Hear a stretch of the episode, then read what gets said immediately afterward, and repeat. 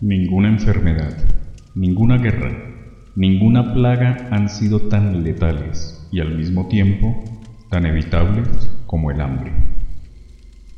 Hoy voy a leer para ustedes el capítulo que corresponde a su visita a la India, específicamente a la ciudad de Calcuta. Y más allá vi un odre, Vi un odre y un hombre que lo llenaba de agua y traté de saber cuánto tiempo llevaba sin ver un odre y, sobre todo, sin recordar la palabra odre como palabra que designa un objeto presente y no como un artificio en una frase hecha sobre vino nuevo y odres viejos, y aún así. Pero vi un odre y llevo un rato con la palabra odre rodándome en la lengua, gustándola, degustándola, doliéndome por todas esas palabras que quedan huérfanas de aquello que decían y, ya, sin objeto, caen lentas en el sinsentido. A veces me extraña. Me suele resultar mucho más dura la desaparición de un monumento, un paisaje, una pintura, una palabra que la de una persona. La sensación, quizá real, de que ese monumento o paisaje o palabra son únicos, irreemplazables, y que una persona es solo una persona, una entre tantas. En la esquina, un hombre muy viejo, acuclillado a la manera asiática, los pies plantados en el suelo, el culo bajo y las rodillas un poco más altas. En medio de un centenar de papas hecha papa y más papa sobre una canastita de mimbre ya repleta de papas. Las papas, por supuesto, ruedan, vuelven al suelo donde estaban. Calcuta es una ciudad europea de la primera mitad del siglo XX. Veredas, calles anchas, ángulos rectos, edificios de cuatro o cinco pisos de los años 30, los 50, que crecerían silvestres junto al Mediterráneo. Pero una ciudad también es recreación, reformulación constante, nuevas capas. Esta, aquí, es la modernidad comercial. Coches, luces, carteles, más el desastre de miles y miles de miserables caminando, reptando los animales, los olores. Nuestras ciudades eliminaron los olores que debieron ser durante siglos suyos. Y ahora, en esta calle bengalí, cuando el olor a bosta se mezcla con el olor a cuerpo y el olor a meo y el olor a podredumbres varias y el olor a jabón de coco y el olor a quemado de leña de aceite de basura y el olor a incienso y el olor a especias y el olor a mierda. Todos ellos parecen raros, desplazados, como quien significa demasiado. Después de un par de calles llenas de puestitos llenos de restos de reciclados, de computadoras, televisores, CDs, radios, radios de coches, DVDs, celulares, objetos de los 20 últimos años, hechos para durar cuatro o cinco, rescatados por la presión demográfica. Que no pueda comprarme la compu de mañana no quiere decir que no me sirva la que me servía antes de ayer. Contra uno de los requisitos indispensables de la modernidad consumidora, docenas y docenas de señores en sus bancos en la vereda, atornillando, soldando, deshaciendo y rehaciendo lo que está pensado para usar y tirar. Acá hay millones pensados para usar y tirar. Reptan, caminan, entre 20 o 30 carcasas de compus en distintos estados de delicuescencia, dos barritas de incienso hacen lo suyo. Son objetos que solo tienen olor cuando están nuevos, lo pierden enseguida. Ahora, aquí, el incienso ocupa su lugar. Durante siglos, milenios, las mercaderías se dividían en perecederas y perennes. La comida y la bebida se acababan, una camisa terminaba por gastarse, pero nadie compraba una cama o un carro o una olla pensando que pronto las cambiaría por otros. La idea de duración era consustancial a esos objetos. El capitalismo más reciente consiguió darles a todos la misma calidad que la comida o la bebida. Son para ser consumidos y consumirse. Consumir es una palabra muy rugosa. Por eso, ahora, supongo, el mundo está tanto más lleno de comerciantes, porque nada se compra de una vez por todas, porque todo debe ser comprado y vendido infinidad de veces. Y a veces, cuando camino por estas calles que en tantos países del otro mundo hacen de mercados, me da el ataque. Miles y miles, digamos, camisetas mismas, miles y miles de chancletas parecidas, miles y miles de carteras, zapatillas, peines, pelotitas, cacerolas, destornilladores para que miles y miles de personas parecidas las compren. Y miles y miles de personas parecidas ganen un día más algún dinero para ir a su vez a este u otro mercado a comprar sus, camisetas, sus chancletas, peines, cacerolas y el arroz que precisan para poder volver al otro día a vender miles y miles de, digamos, las mismas camisetas, miles y miles de chancletas parecidas, miles y miles y miles. No hacen nada, esperan, charlan, sacan su pequeño margen de ganancia. Son un poco más inútiles que el resto. No agregan nada a esas camisetas o a esos cables o a esas bananas o a esas zapatillas o a esos caramelos. Sin ellos serían iguales. ¿Qué pasaría si desapareciera esa actividad tan notoriamente innecesaria, el comercio? Los comerciantes son casi tan inútiles como esos tipos que te dicen que dicen lo que pasa y que cómo serían las cosas. Los comerciantes no hacen más que encarecer el acceso a lo que necesitamos. Algunos consiguen cosas que otros no y son, en el mejor de los casos, intermediarios eficientes pero la mayoría vende lo mismo que la mayoría, y sin embargo existen, sobreviven, cada vez son más. En los países ricos el comercio está más o menos disimulado en el paisaje, negocios, shopping malls, internet. En cualquiera de estos países, en cambio, se ve claro que es el primer recurso. Cuando un chico no sabe qué hacer, vende mangos o lapiceras o bolsitas en la calle el grado cero de la actividad económica urbana. Las calles existen como espacios para miles y miles de personas se ganen la vida comprando y vendiendo. Eliminarlos, es obvio, no es tan fácil. El sovietismo lo intentó y los convirtió en una manada de empleados públicos inertes, aburridos, más improductivos todavía, y nunca pudo solucionar realmente el problema de la distribución de las cosas. Pero, Aún si se encontrara una buena alternativa, ¿qué harían esos millones que viven hoy de eso? ¿Encontrarían alguna ocupación útil, productiva? ¿Se liberaría una fuerza de trabajo y energía social tal que todo cambiaría? ¿O más bien llenarían las calles de buscas y mendigos? Buscas y mendigos. Calles repletas de buscas y mendigos. Desde la última vez que estuve en Calcuta pasaron 20 años. Entonces escribía un libro sobre la India, Dios mío. Ya entonces, la ciudad de los horrores me dejó perplejo. Veinte años después me sigue sorprendiendo la facilidad con que los indios conviven con la miseria ajena. Esa idea que más de uno enunció de más de una manera. Es una vergüenza ser feliz con tanta miseria alrededor parece serles ajena. Calles repletas, los buscas, los mendigos. Y el modo en que se siente el polvo de la calle, ovillado, achicado, defensivo, los brazos alrededor de las rodillas, la cabeza hundida entre las rodillas, un pie sobre el otro, como si se cuidaran mutuamente, un tirador de richa descansando. Son las dos de la tarde, hace un calor de estupro, un tirador de richa de Calcuta trota descalzo, sus pies sobre el asfalto o lo que haya.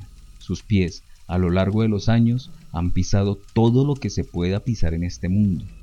Se protegen, ahora se acarician.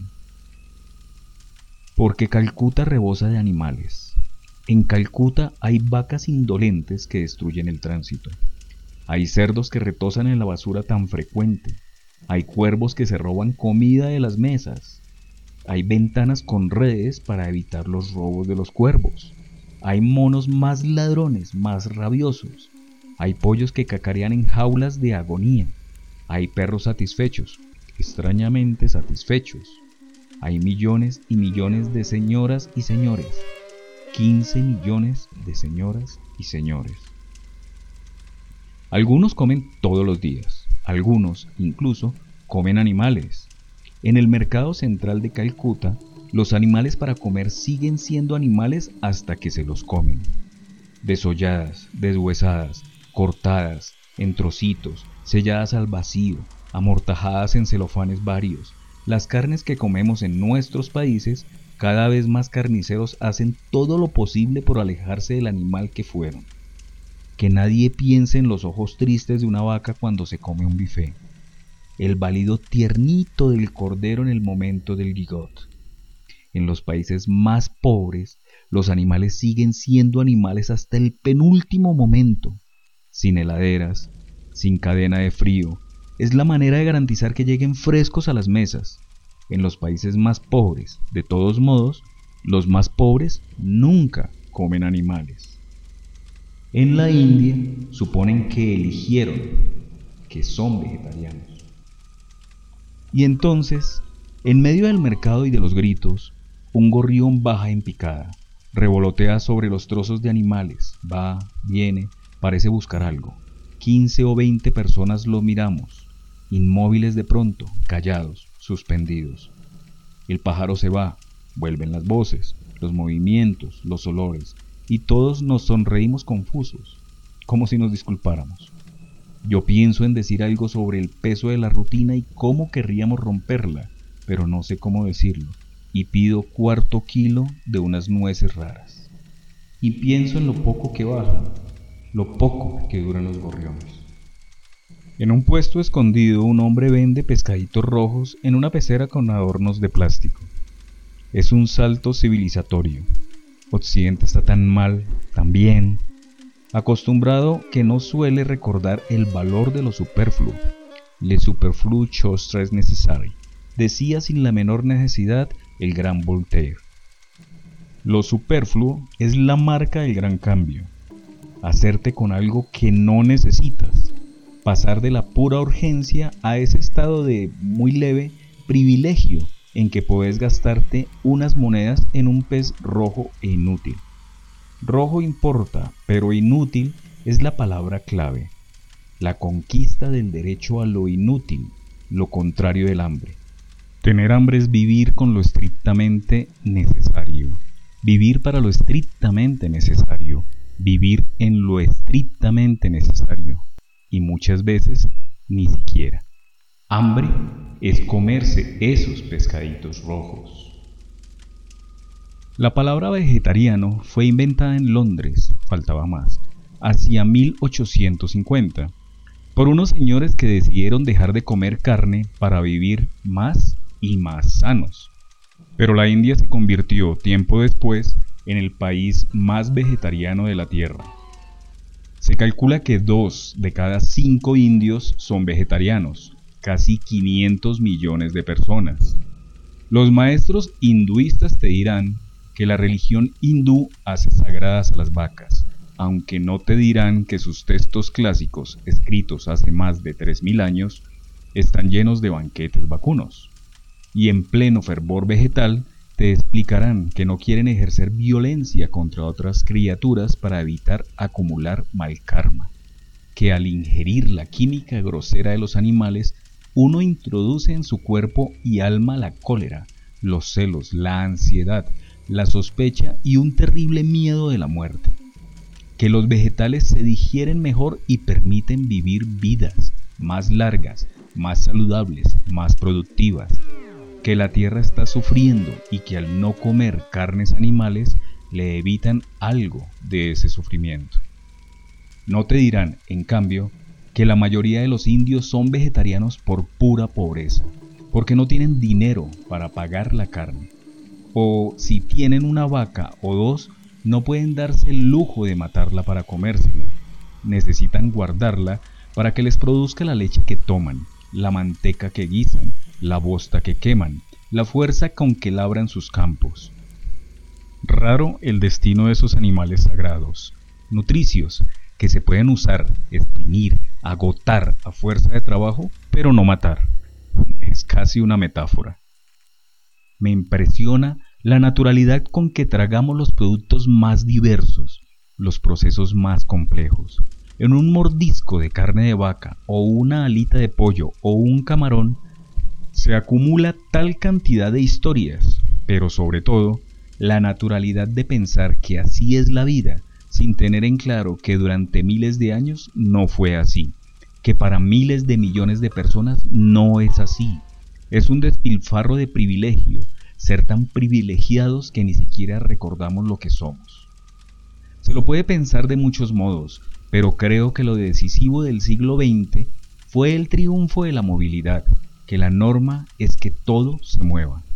Antes de 1900 había unos miles de kilómetros de vías, no había coches, ni camiones, ni carreteras para ellos, y no había, por supuesto, aviones, ni supertanques, ni helicópteros, ni bicicletas, ni motos, ni submarinos, ni subterráneos. No solo había muy pocos medios de transporte, las personas se transportaban mucho menos, vivían, casi todos, en ciudades a escala humana, en pueblos, en campos, en donde todo se hacía caminando. Después aprendimos a tomar como normal el desplazamiento continuo. Cada mañana viajo 20 kilómetros para ir a mi trabajo, cada vacación 400 o 4000, para ir a torrarme a una playa postálita. Es curioso, el hombre que era un animal bastante quieto se volvió movedizo. Y lo mismo pasó con su comida. Siempre hubo tráfico, pero hasta hace un siglo solo se trasladaba lo muy valioso o lo muy necesario. Ahora todo circula. Un ruso come uvas en enero y un indio rico queso camembert y los chanchos chinos engordan con soya argentina y miles de millones siguen sin comer carne. Comer animales casi siempre es un lujo. Salvo raras excepciones, la alimentación humana de base está compuesta por cereales, en todos los rincones del mundo, en todos los países y las culturas. Pero los cereales no aportan suficientes proteínas para satisfacer todas las necesidades. Lo primero que se agrega en todos lados son las leguminosas. Después vienen los tubérculos. Cuando el nivel de vida aumenta, se suman los aceites. Y al fin, solo cuando el nivel de vida realmente despega, se pasa a la carne y a otros productos animales, como huevos y productos lácteos. Y después, comerse un bife es pura locura planetaria. Los habitantes de países más o menos ricos comemos al revés de cómo comió la enorme mayoría de la humanidad desde el principio de los tiempos.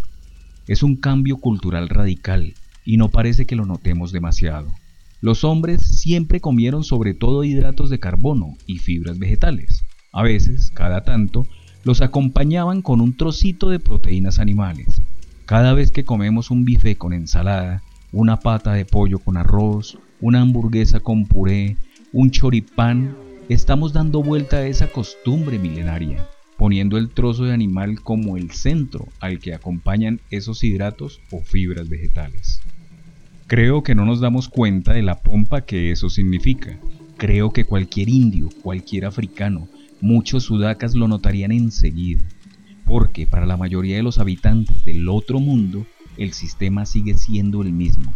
El consumo mundial de alimentos parece muy variado, pero tres o cuatro cuartos de la comida consumida en el planeta es arroz, trigo o maíz.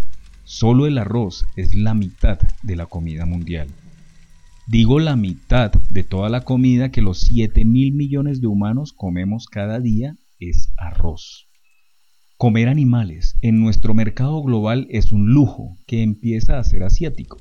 En 1980, los chinos comían en promedio 14 kilos de carne por persona por año. Ahora, unos 55 kilos. ¿Y lo disfrutan tanto? Comer carne es aspiracional.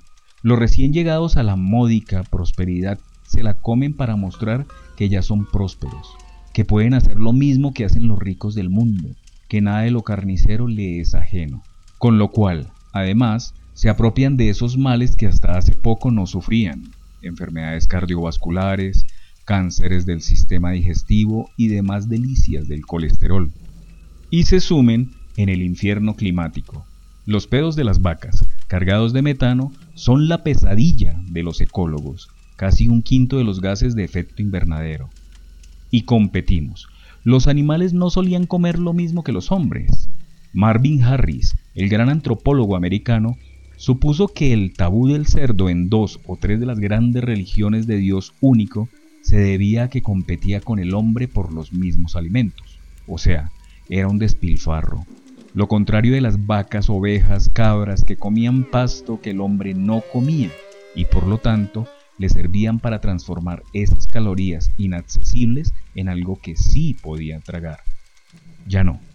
Ahora el 75% de la comida que se les da a los animales podría ser consumida por los hombres. La soya, el maíz y los demás granos. Es un invento más o menos reciente. Las vacas comieron pasto, pero hacia 1870, con los nuevos barcos frigoríficos, los ingleses empezaron a comprar carne americana, de vacas alimentadas con maíz y otros granos. Era una carne más grasa, más sabrosa, decían entonces. Hasta la Segunda Guerra Mundial, esa carne alimentada a granos era un lujo. Solo el 5% de la producción mundial, reservada a los más ricos americanos y europeos. Pero ya en los 50, con el aumento de los rendimientos agrícolas, los Estados Unidos buscaron un modo de colocar su excedente. Las multinacionales alimentarias americanas presionaron para instalar esa carne alimentada a grano en las mesas del mundo. Ahora, la gran mayoría de la producción mundial funciona según ese modelo, y el rebaño aumenta. Si hablamos de vacas, solo vacas, hace medio siglo había 700 millones en el mundo. Hoy hay 1400. Cada cinco personas, una vaca. Más carne vacuna que carne humana comiéndose el planeta. Y después están las grandes fábricas de chanchos y de pollos. Brasil, uno de los más grandes productores agrícolas del mundo, debe importar grano para alimentar a sus infinitos pollos.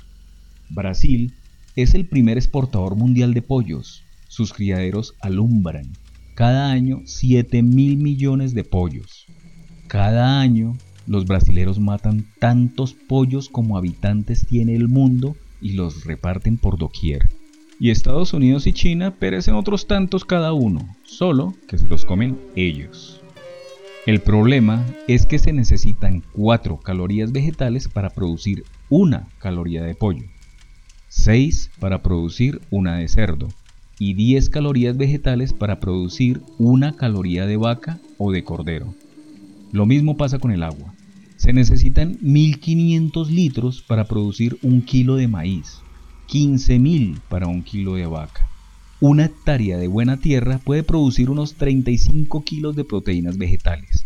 Si su producto se usa para alimentar animales, producirá unos 7 kilos. O sea, una persona que come carne se apropia de recursos que, repartidos, alcanzarían para 5 o 10 personas. Comer carne es establecer una desigualdad bien bruta.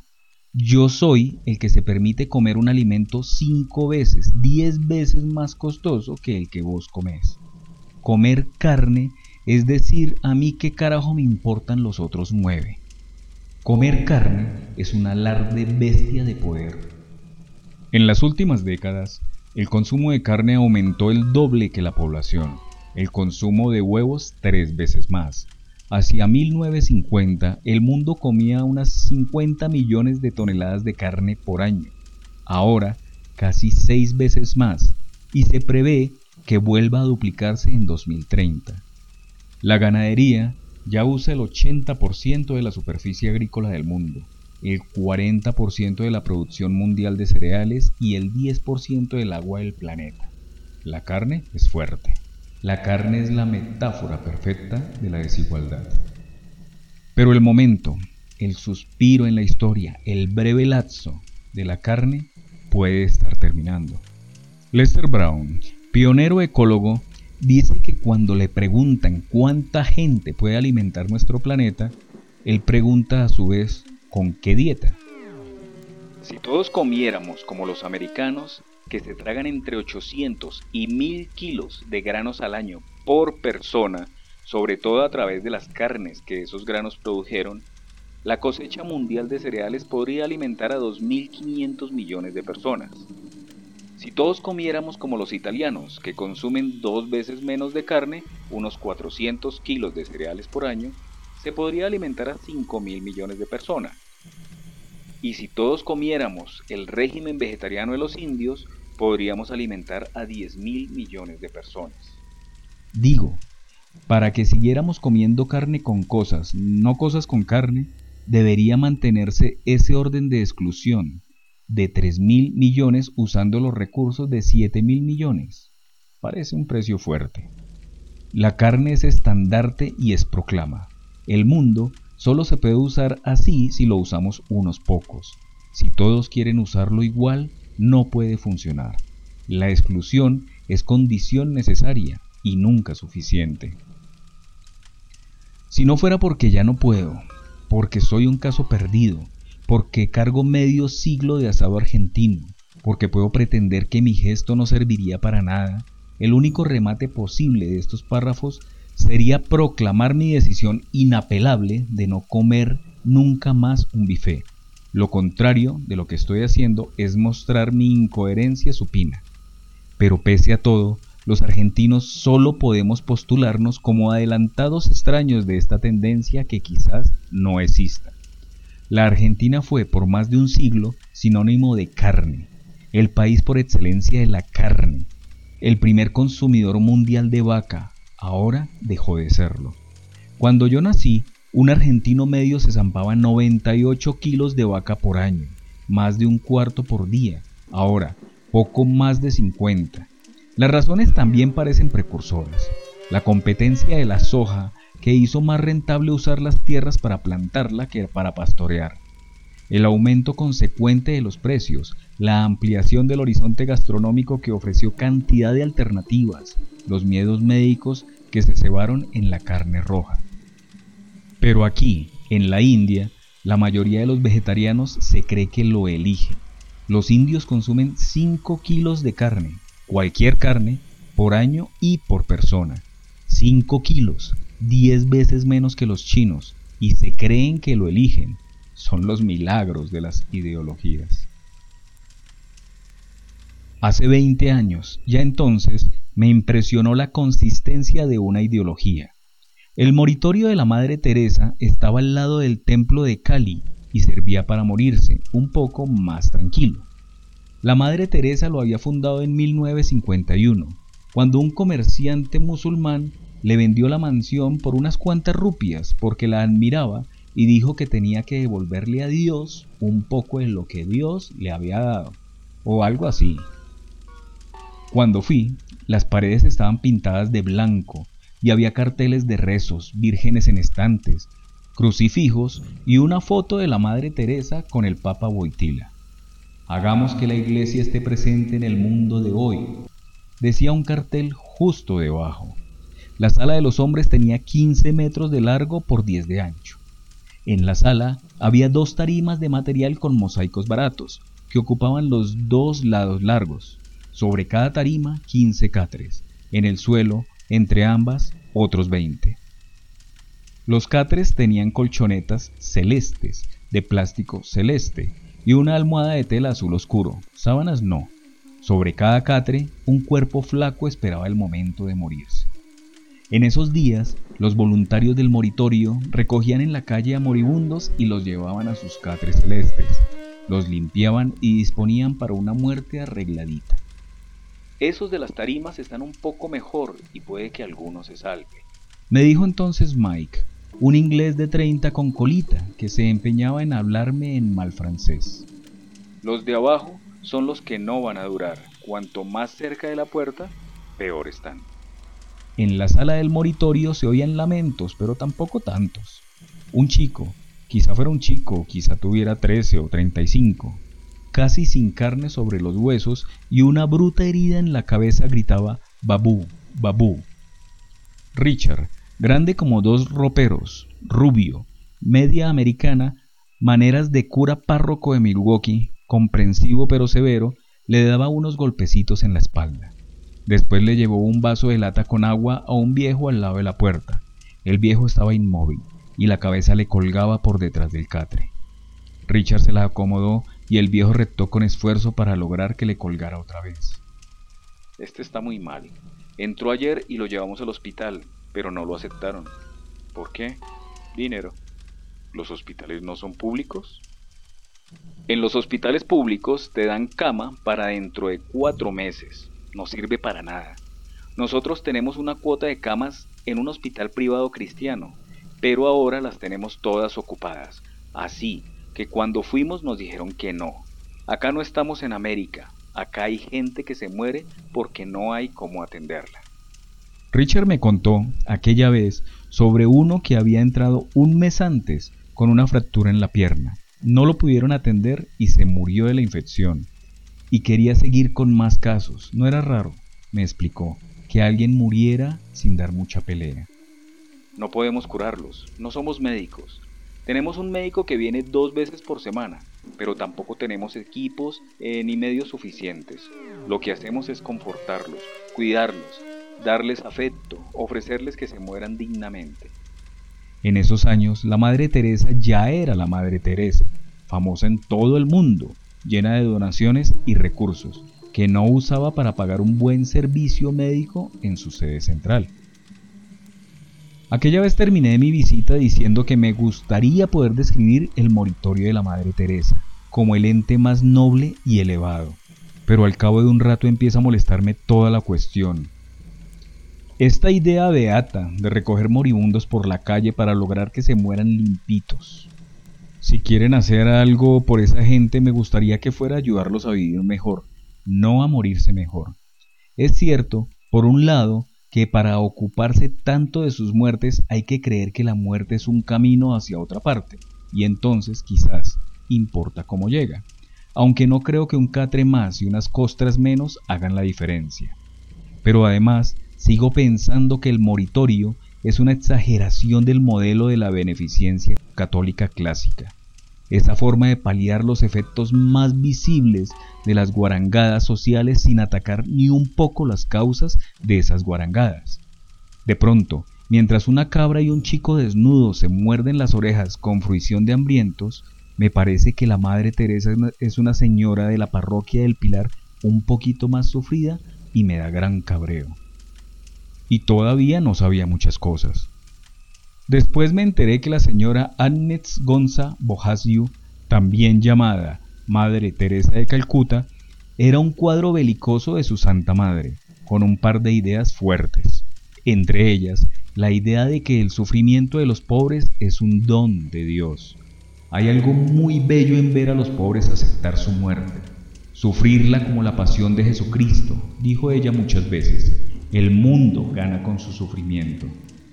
Por eso quizás la religiosa les pedía a los afectados por el famoso desastre ecológico de la fábrica Unión Carbide en el Bhopal indio, que olvidaran y perdonaran, en lugar de reclamar indemnizaciones.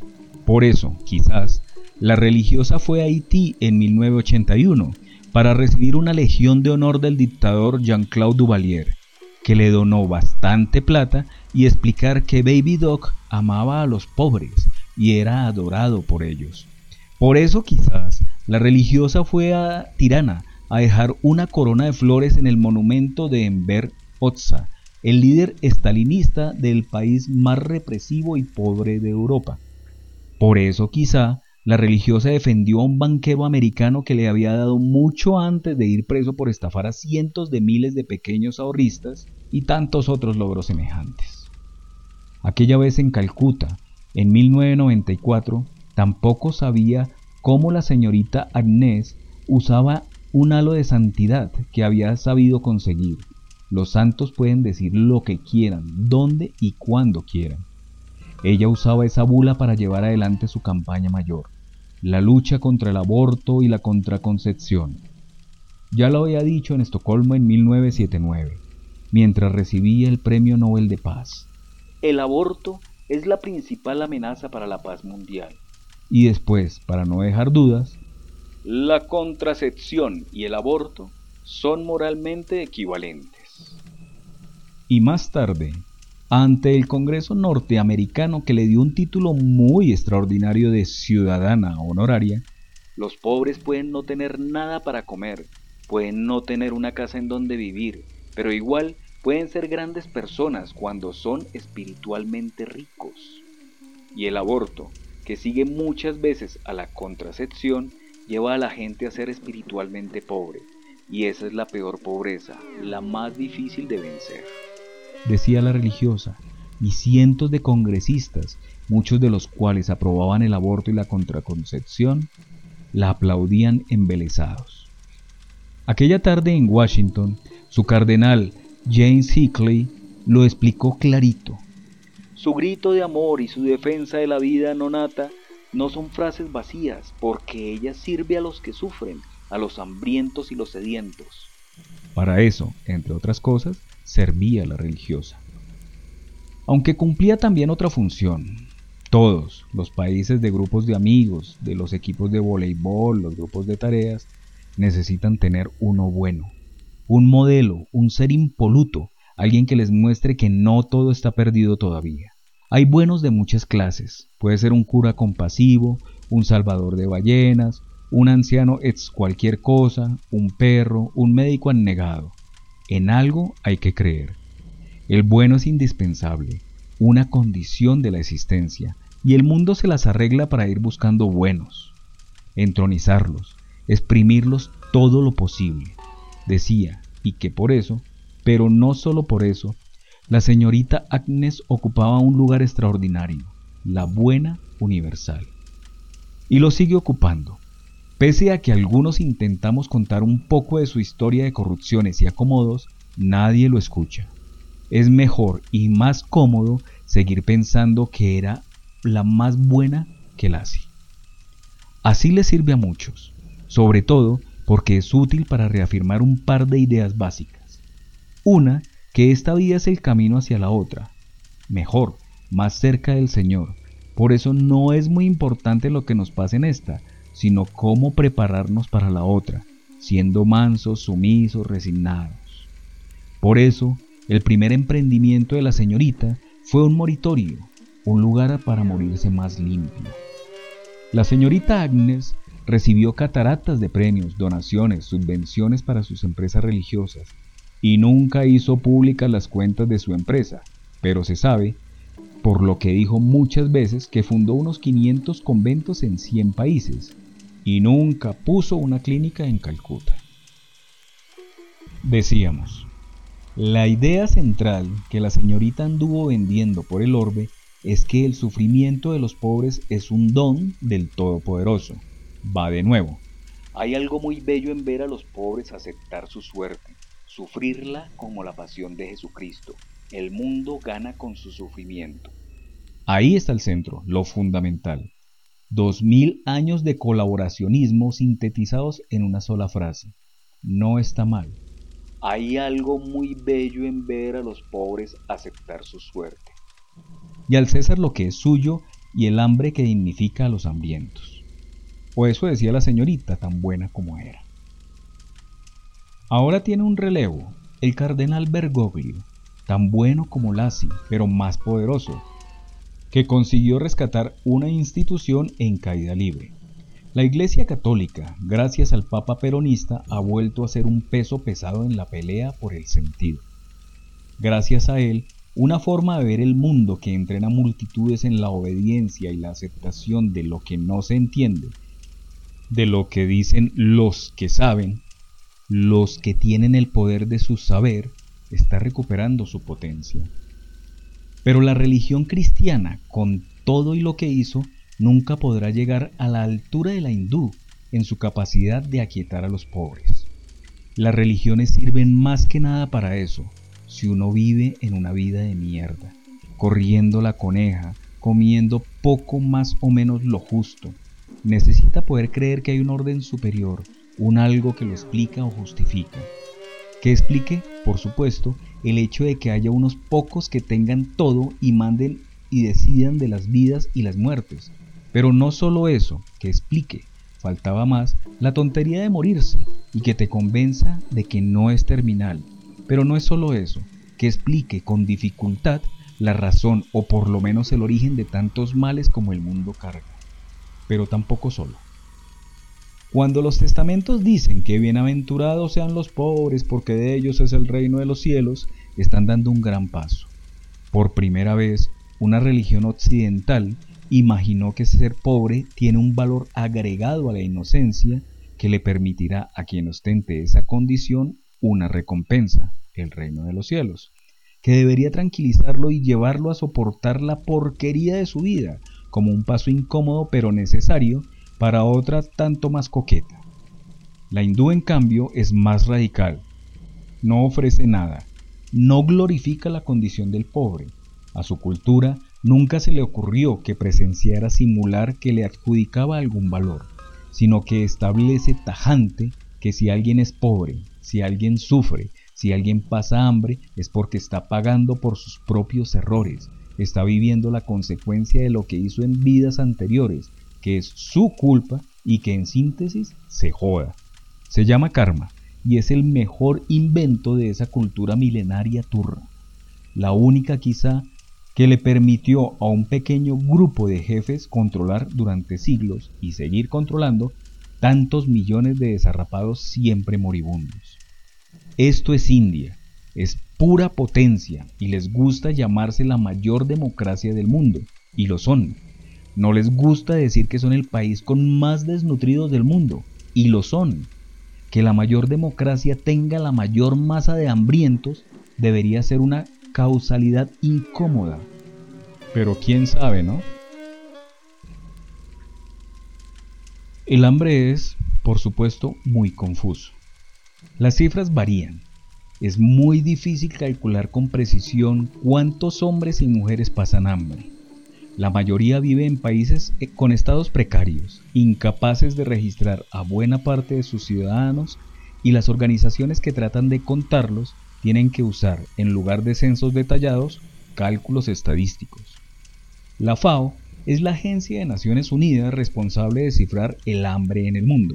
Lo intentan, Estudian los inventarios agrícolas, las importaciones y exportaciones de alimentos, los usos nacionales de esos alimentos, las dificultades económicas y desigualdades sociales y, a partir de ahí, determinan la supuesta disponibilidad de comida para cada individuo. La diferencia entre necesidades calóricas y calorías disponibles les dan su cantidad de desnutridos. Es un método posible, y no hay todavía otros que funcionen, pero es tan aproximado que resulta muy maleable. Sus resultados son tan hipotéticos que se pueden corregir según las necesidades del momento. De hecho, últimamente la FAO consiguió una reducción importante de la cantidad de desnutridos en el mundo, con un cambio en la metodología de sus cálculos. Ya lo habían hecho otras veces.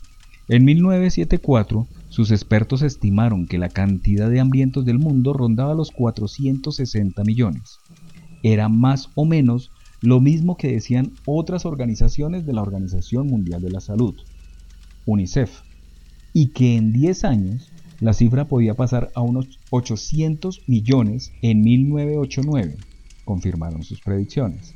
Había, dijeron entonces, 786 millones de hambrientos. Pero en 1990 la FAO revisó todos sus cálculos anteriores dijo que el método estadístico que habían usado estaba mal y que ahora sabían que en 1970 ya no había 460 millones de hambrientos, sino más del doble, 941 millones. Lo cual les permitía decir que los 786 millones de ese momento, en 1990, no suponían un aumento del hambre, sino un retroceso. Un gran logro. Diez años después, en 1999, dijeron que los hambrientos eran 799 millones.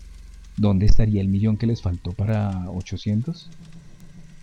Y que por lo tanto el hambre había vuelto a avanzar, hasta que volvieron a revisar sus propios números y dijeron que en realidad en 1990 no había 786 millones, sino 818, y que por lo tanto habíamos ganado otra vez. Y ahora, en su último informe, el hambre de 1990 ha vuelto a aumentar. Ya eran retrospectivamente 1.015 millones de personas. Hemos ganado tanto. La guerra contra el hambre también está hecha de estas cosas. Y sin embargo, las cifras de la FAO son las cifras que se respetan, que se usan, que este libro también usa y sus cambios no solo sirven para que los grandes poderes mundiales se queden más tranquilos y convenzan a sus súbditos de lo bien que funcionan sus políticas. También se usan para decidir el destino de miles de millones de dólares en ayudas y partidas. De esos números depende, en buen burocratés, la continuidad de las políticas y la asignación de los recursos. Yo decidí usar las cifras más conservadoras, prefiero equivocarme por defecto que por exceso. Si aceptamos provisoriamente las cuentas revisadas de la FAO, en este momento hay 842 millones de personas con hambre. 842 millones de personas son muchas personas. Más del 12% de los habitantes del mundo pasa hambre. Una de cada ocho personas en el mundo pasa hambre. Una de cada ocho personas son muchas personas. Si el hambre no estuviera tan cuidadosamente distribuido, una de cada ocho personas incluiría forzosamente, mi estimado lector, a alguno de sus tíos, a un par de compañeros de trabajo, a varios amigos de la infancia o la escuela o el equipo de fútbol, a esa señora flaca dos filas más allá, quien le dice a usted mismo. Pero no es cierto que sean un hombre o una mujer de cada ocho, o es cierto de un modo que no es cierto. El hambre, es obvio, no está repartido en cada uno de los ocho habitantes del planeta. Está perfectamente concentrado en los países más pobres lo que el burócrates llama países en vías de desarrollo, por no llamarlos países en la vía hacia el otro mundo. Ya nadie dice subdesarrollado, dicen burócrates en vías de desarrollo. La palabra en desarrollo, que parece tan clásica, es de las más recientes. Apareció en inglés hacia finales del siglo XIX pero se usaba solo en fotografía para definir una copia poco revelada. Su primer uso político data de 1949, en el discurso inaugural del presidente americano Harry Truman. Debemos embarcarnos en un nuevo programa para que los beneficios de nuestros adelantos científicos y nuestro progreso industrial llamen a la mejora y al crecimiento de las áreas subdesarrolladas. Más de la mitad del mundo vive en condiciones cercanas a la miseria. Su alimentación es inadecuada. Son víctimas de enfermedades. Su vida económica es primitiva. Su pobreza es una desventaja y una amenaza tanto para ellos como para las áreas más prósperas. La amenaza, de algún modo, por suerte permanece. Y todavía la llamamos tercer mundo, un concepto claramente permitido. Decir tercer mundo tenía sentido cuando había otros dos, el supuesto primer mundo, el bloque capitalista tal como quedó constituido después de la Segunda Guerra Mundial, y el supuesto segundo mundo, el bloque soviético, que se fue armando a partir de esa guerra, la Revolución China, las independencias africanas y asiáticas. El tercer mundo era entonces ese conglomerado disímil, confuso de países que no estaban ni en el primero ni en el segundo, que no eran ni ricos ni soviéticos. El segundo mundo, sabemos, ya no existe. No puede haber tercero, pero el planeta sigue estando claramente dividido. Hay un bloque rico, norteño, cada vez menos occidental, donde la calidad de vida es infinitamente superior, que sigue marcando todavía la política y la economía. Y después viene el otro mundo, los pobres, los más pobres. Hay países cuya pertenencia al otro mundo podría discutirse, hay muchos que no. 50, para empezar, pueden reivindicar su derecho indudable. Son los que forman la lista de los países menos desarrollados, una categoría que inventaron las Naciones Unidas hace 40 años para definir a los más pobres de los pobres, los desconocidos de siempre. Entre ellos hay 34 países africanos. Además de Níger está Angola, Benin, Burkina Faso, Chad, Comoros, Eritrea, Etiopía, Gambia, Guinea, Guinea-Bissau, Guinea Ecuatorial, Lesoto, Liberia, Madagascar, Malawi, Mali, Mauritania, Mozambique, República Centroafricana, República Democrática del Congo, Ruanda, Santo Tomé y Príncipe, Senegal, Sierra Leona, Somalia, Sudán, Sudán del Sur, Tanzania, Togo, Uganda, Djibouti, Zambia. Y también hay 14 de la región Asia-Pacífico. Afganistán, Bangladesh, Bután, Camboya, Kiribati, Laos, Myanmar, Nepal, Samoa, Salomón, Timor Oriental, Tuvalu, Vanuatu, Yemen y un americano, el infaltable Haití. Otros tres, Botswana, Cabo Verde, Maldivas, fueron promovidos hace poco a países en vías de desarrollo. Esos 50 países donde viven más de 750 millones de personas, el 11% de la humanidad, reúnen entre todos el 0,5% de la riqueza mundial son el núcleo duro e indiscutible. Pero se les pueden agregar los otros países que según PHUD tienen un índice de desarrollo humano insuficiente. Burundi, Kenia, Namibia, Suazilandia, Zimbabue, Gabón, Nigeria, Marruecos, Egipto, Siria, Pakistán, Afganistán, Tayikistán, Turmequistán, Uzbekistán, Kirguistán, Mongolia, Vietnam, Sri Lanka, Tailandia, Finlandia, Indonesia, Papúa Nueva Guinea, Fiji, Micronesia, Nicaragua, Guatemala, Honduras, República Dominicana, El Salvador, Surinam, Guyana, Bolivia, Paraguay y hasta un país europeo, el más pobre de todos, Moldavia. O, si no, olvidarse de todos esos nombres y quedarse con un criterio frívolo. Se llamará Otro Mundo a los 128 países cuyos productos brutos anuales son menores que la fortuna del señor más rico del mundo, un mexicano llamado Carlos Slim. Y quedan todavía las grandes mezclas, los cinco países cuyo desarrollo está moviendo el mercado global, los BRICS, Brasil, Rusia, India, China y Sudáfrica tienen enormes cantidades de población hundida. De hecho, entre la India y China concentran casi la mitad de la desnutrición mundial. Las diferencias, las pertenencias, no siempre respetan los límites nacionales. Entre las costas chinas y sus provincias interiores hay más distancias que entre Francia y Turquía. Entre San Pablo y el sertón brasileño siguen habiéndolas más que entre Italia y Armenia.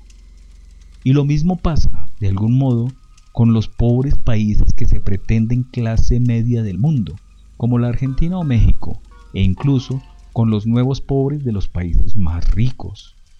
Todos ellos viven de formas varias en el otro mundo. En el otro mundo no hay casas firmes, no hay cloacas, no hay agua corriente, no hay hospitales ni escuelas que curen o que enseñen. No hay trabajos dignos, no hay Estado protector, no hay garantías, no hay futuro. En el otro mundo no hay, sobre todo, comida para todos. De los 842 millones de hambrientos, la mayoría está en el sur de Asia, 295 millones, por el peso de los indios y los bengalíes, son, digamos, 15 millones menos que hace 10 años y siguen siendo el 17% de la población. Los 166 millones de asiáticos del este son, en su mayoría, chinos. Son casi 30 millones menos que hace 10 años. En el sudeste de Asia la cantidad de hambrientos también se redujo mucho. De 113 millones pasaron a 65. En África Negra, en cambio, aumentó.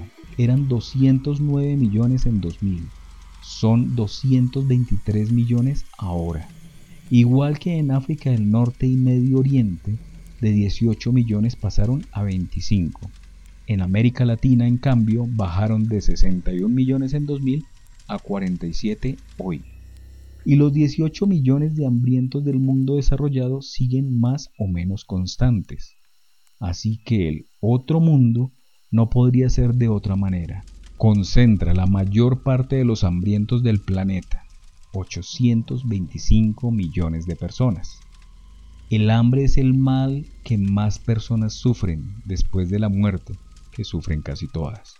Y es por eso el que más mata, sí, después.